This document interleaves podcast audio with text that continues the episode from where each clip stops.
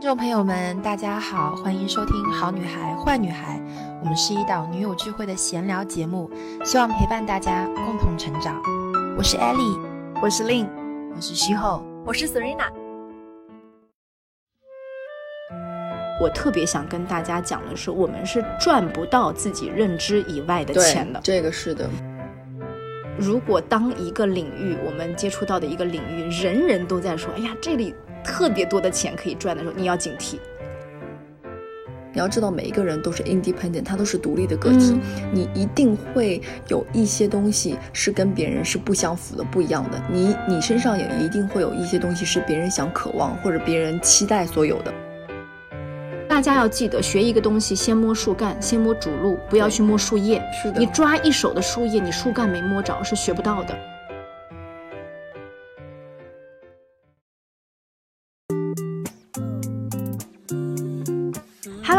我是令，我们的好女孩坏女孩的这一期又来喽。Hello，大家好，我是 Serena。哎，我跟 Serena 碰在一起呢，就是以前是闲聊哈，但是现在我们好像就是有了新的目标和方向，因为在上一次我俩录的那一期叫做除了上班，我们还能。赚很多钱，这一期里面就是意外爆火，真的我就完全没想到，你知道吗？你完全没有想到这件事情是不是？对呀，你你就是那期是算是咱们随便聊聊，对不对？我们俩那天就很 chill 的在那个在那个露露台的这个地方坐着，然后就想啊聊什么话题？那好，就聊一下最近中工作的状态，然后怎么怎么样，就嗯意外的爆火。而且我跟大家说啊，就是为了大家很想赚钱，哎，对，就是搞钱女孩的这个特质一下被我们给揪出来了。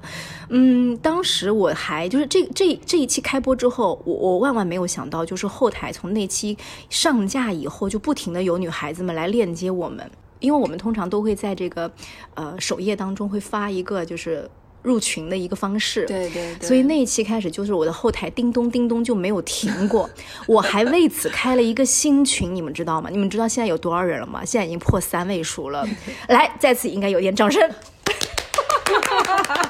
气氛组，自带气氛组，所以就是在这一期之后啊，就是我们特别想跟大家说，就是我们看了好多这个评论区大家给我们的留言，就是说姐姐们再聊一聊这个搞钱话题吧，展开细致的聊。对，然后说姐姐们可不可以再多谈一些关于这个类似你们赚钱的一些经验和经历什么的。然后我觉得今天我们不妨就从咱们赚过哪些钱开始聊起，怎么样？先从嗯，就是重塑一下啊，就是之前的。对，我们回溯一下自己的经历。呃，我想想。你哎，你我先说我的好不好？说你的。我是一个非常，就是我从很小的时候我就很很爱赚小钱，就是这个小钱就指我可能高中和大学的时候就开始赚零花钱，然后那零花钱我自己印象里很深，有一年好像放假的，放暑假放寒假的时候有一个。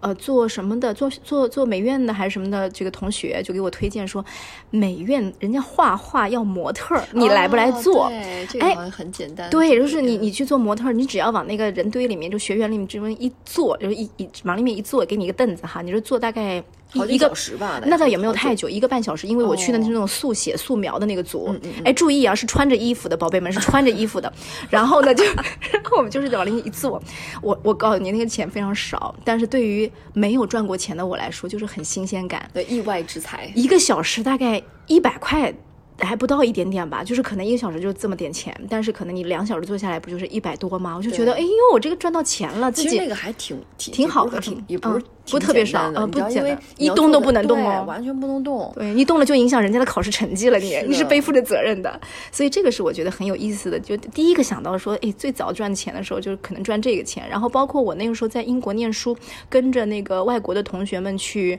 呃，一些展销会，我还记得那种美发护发的那种国外的展销会很多。我们去那个会场上面发传单，然后还有做那个护发品的一些推销什么的，这个事儿我也干过。那个时候在国外就会比较赚一点，就他也是按小时来，但是多少时薪会高很多。对，时薪又是英镑，然后转过来之后就是还挺好的。嗯，然后然后可能我我拿大钱的，就是学生时代拿的大钱就是奖学金。嗯，哇，没有这个学。没有什么比拿奖学金来的更快的了，就是支持换取的。对，然后同时你又本身就是在一个学生的身份下，我在国内读读本科的时候，我也拿过奖学金。然后我在国外的时候，我参加了一个，我印象很深，在英国的时候，我参加了一个项目，就是当时好像是一家叫做呃，就是一家那个汽车汽配的一个。公司到我们的学校里面来，然后呢，他是整一个专业，所有学设计的学生，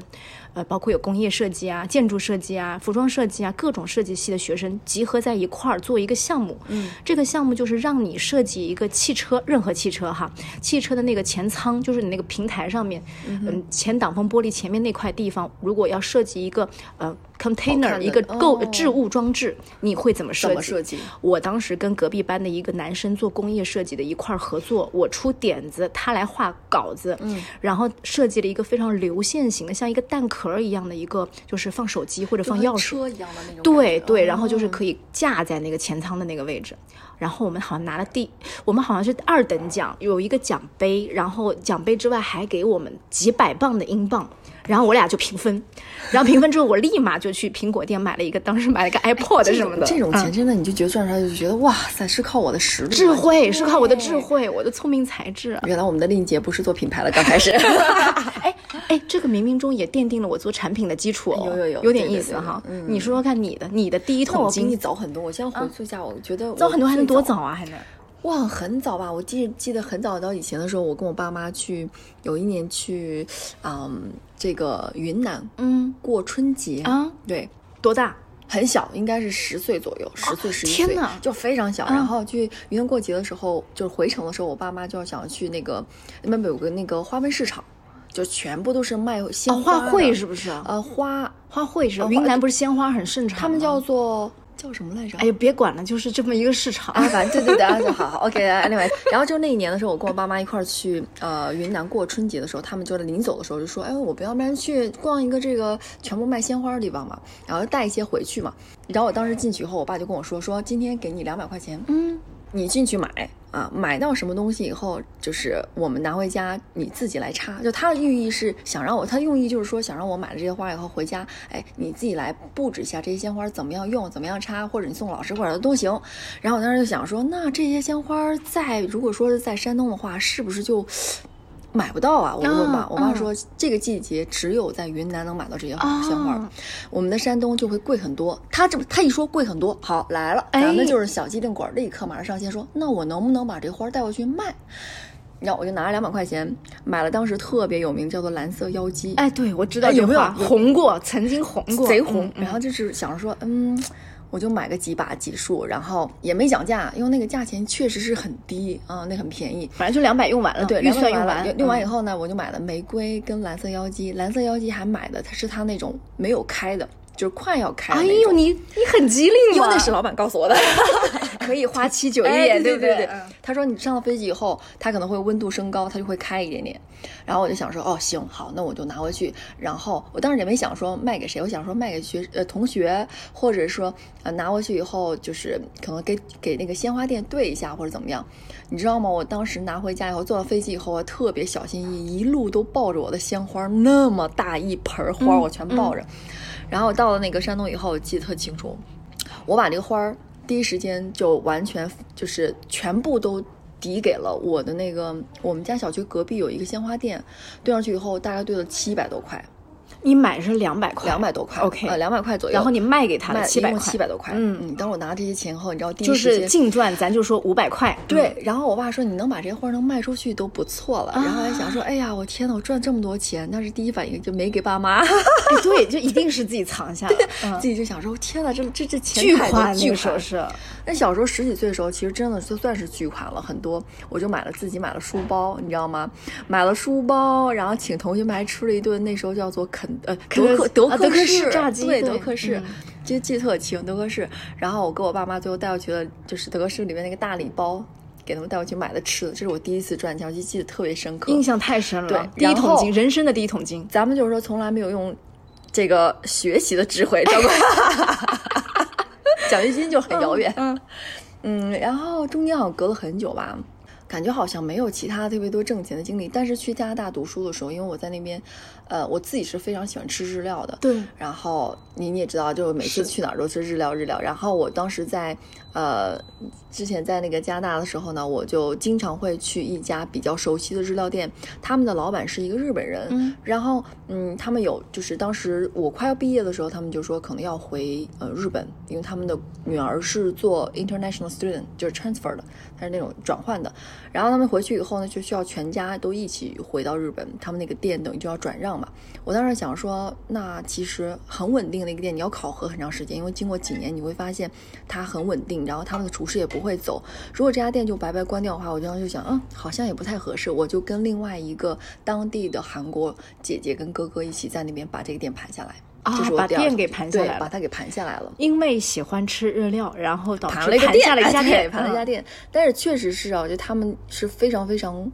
固定的，就是非常它的模式就是很传统。但是嗯，它的人员包括你像外国人，他们就有一种很很执着的思维，就有一家店就一家店吃从从年轻吃到老。就是其实，在国外你会发现，就是确实是这样子。就是比如说我们去旅行，十年前我二十年前读书在这个地，你可能二十年以后还是这些店，还是这些人，这些人。对，然后只除非这反正店主除非老的不行了，他就一直在那儿开。对对，他们会有念旧的。所以这个投这个对你来说其实算是一项投资了。对对对对然后这个投资而且是会一直一直一直到现在长久着。是的，对就我疫疫情的时候，其实都没有回去，也没有管。但我觉得他啊，好像感觉还行吧。对，是不是？对对对，这个其实某种第二个某种程度，你投资了之后，它就算是你的税后收入，税是睡觉的税，对税后收入。是的，税就不太用管，因为你毕竟人也不在那边嘛。对然后对，这应该是第二个。哎，那我我特别想问，就是你刚刚那个卖花那个经历，给我一个挺大的一个启发，就是我们该从哪里获得这些所谓的商业思维、商业智慧？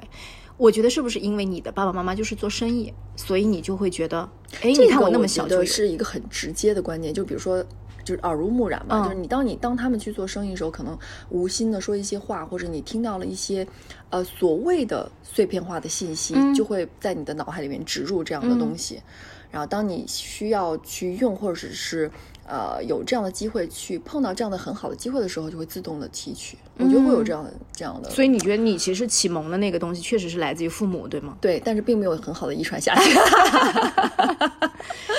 因为我想跟大家说，就是我的爸妈，我们家里面，我家里面是没有一个人是做生意的，都是那种你看，我爸设计师，我妈以前可能就是那种呃机关单位里的，然后、然后我的这个我放眼望去，身边的这个七大姑八大姨的这些亲戚们也没有去从商之类的，都没有，嗯嗯所以就是就他们可能更就是我们家庭的模式，可能更像是在大的。企事业单位当中做一个，就是往上走，往上走，做这个职位型的这个上升，稳定呃，稳定，对对对对，所以其实对我来说，到了我这儿，其实是一种非常大的巨变和突破。对，然后可能就是我，我刚刚我们不是还在开玩笑嘛？就我说我跟我跟 Serena 说，我说。那你说咱俩是为什么那么爱讨论赚钱这件事？然后他说你你刚刚说什么来着？因为我们对金钱有渴望，是不是？对金钱的渴望，对穷的恐惧。就是玩笑话归玩笑话，但是我觉得底层可能就觉得搞钱这件事也带给我们很多成就感，或者说小小的那个快乐。对，而且自食其力有什么不好的？就是你想买什么，就小的时候是买一个书包，买一些贴纸、花纸。对，大了之后，你拿这个钱啊，奖学金也好，或者更大以后是赚的第一笔工资也好，不管你是我们之前它还意义是不同的，对，就不管你买什么，对快乐是不一样的。它是我们自己亲手通过脑力和劳力得来的东西，就是太意太爽了，我觉得用起来意义不同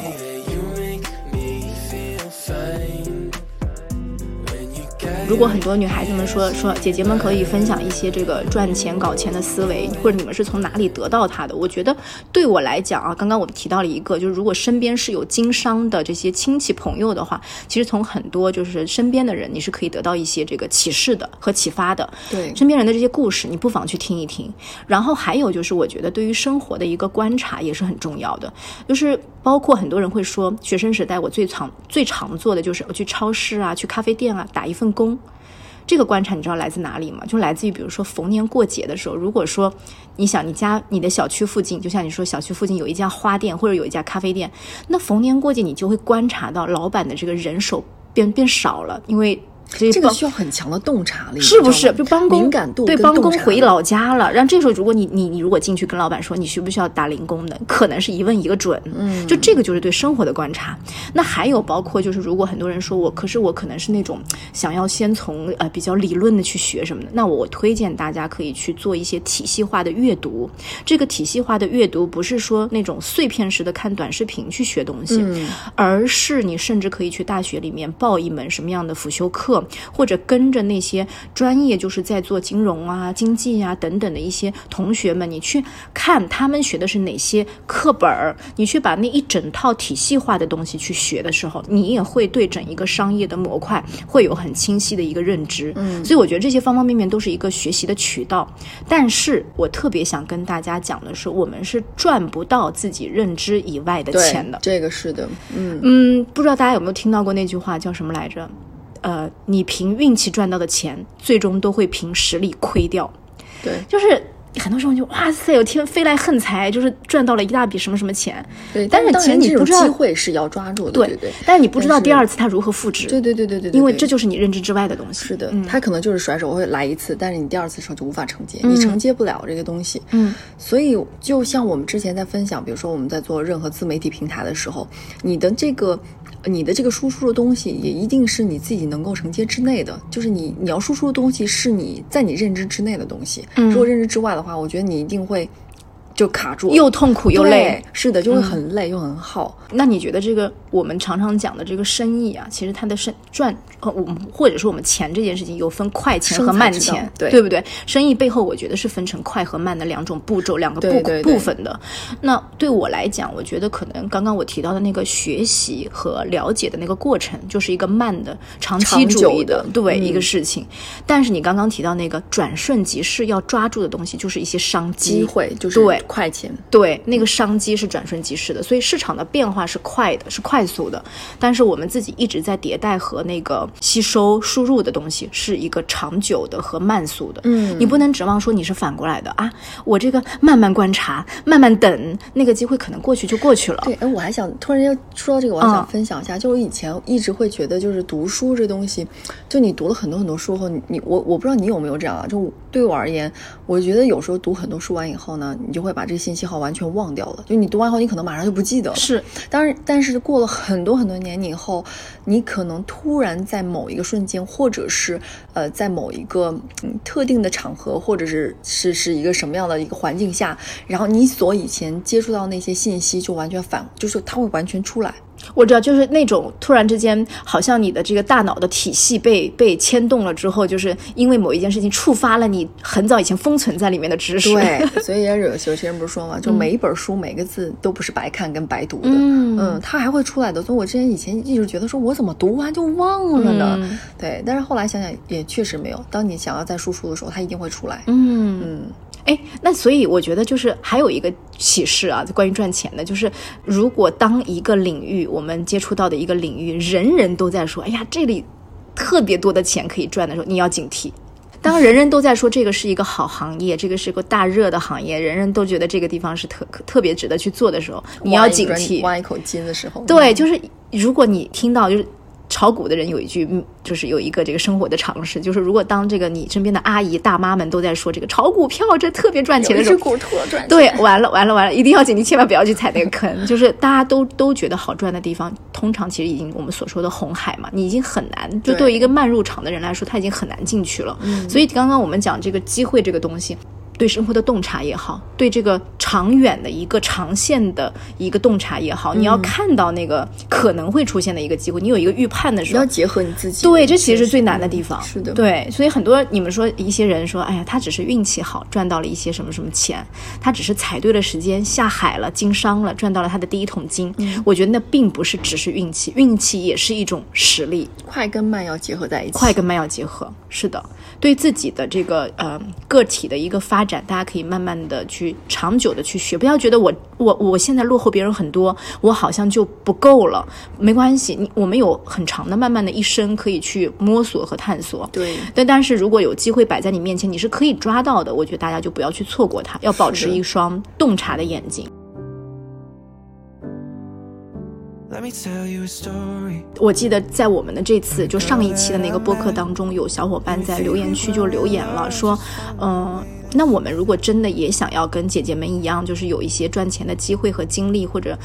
我们该从哪里入手呢？我就觉得有一个嗯。东西是大家一定要，嗯、一定要第一条记住的是，就是我们要善于去观察，或者是去挖掘自己的潜能性，自己的潜能。对自己的潜能性，就是这个是怎么说？就是你，你可能有时候觉得说啊，我没有特长，我也没有什么、嗯，这个是很多人，这个是很多人的一个就是想说的话，对对就是觉觉得好像我好像、嗯大家都有什么跟闪光点我好像没有对就是无法跟别人 PK，或者说我，嗯。但是你要知道，每一个人都是 independent，他都是独立的个体，嗯。你一定会有一些东西是跟别人是不相符的、不一样的。你你身上也一定会有一些东西是别人想渴望或者别人期待所有的，那那个点就是所谓的平行世界的交叉点。嗯那个点就是你可以去用作于你的那个锚锚，就是你可以抛出去的那个锚点。如果说之后看它怎么样向外就是发展或扩大，会变得更好，那就需要你去用一个长线去把它慢慢的挖掘出来、放大，或者是通过不停的学习，或者是不停的用一些嗯展去望的方式去、嗯去实践它，去把它呃给它放出来。那我觉得就真的是要好好的先去观察自己。观察自己，，对，观察自己，嗯然后看你自己真正是有什么想要，一是想要去分享的，第二是你自己有什么是跟别人不同的，哪怕这个东西是不好的，或者是好与不好，其实它在我们所谓的这种呃平台上面。它都是可以作为一个很好的话题点跟焦点去输出的。特别我觉得就是在现在的互联网时代或者自媒体比较盛行的这个机会当中，我们是有很多机会可以展示自己的，对吗就是不？要害怕去曝光。我觉得曝光这事情它就有好有坏，嗯你知道吗？就是我们要看如何什么样的东西是适合自己的，因为我们最终的目的就是说想要去把这些所谓的呃没有特点的特点的东西去变成一个特点，变呃变成一个特点，然后去变现。嗯对不对？去赚到嗯更多的钱，去赚到额外的钱，那你就要去好好的思考。哎，我举个例子哈，嗯就是比如说你发现你自己就是从无论从这个嗯、就自己的爱好也好，或者是自己的自身的这个身身形条件也好，你嗯就是特别适合做普拉提这个教练，或者是教大家做普拉提。其实你也算是在了解自己的基础上面开展了一门职业，对吗？对呀、你看我刚开始分享这个东西的时候，确实就是按照自己的，其实我完全没有说想要过，呃，呃曝光啊或者什么，我就完全是觉得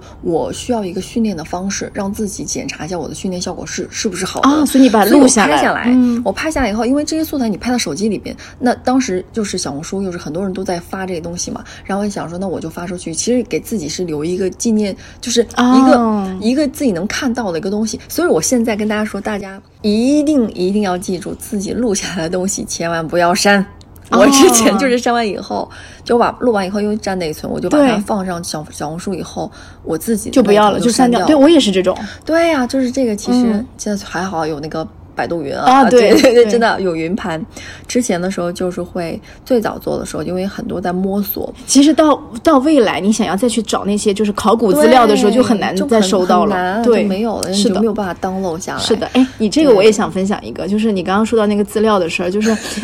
你你记得吗？我我有一我我刚开始立足到那个就是视频号的时候，就是嗯我们现在叫蝴蝶号，因为它那个 logo 长得很像一个蝴蝶。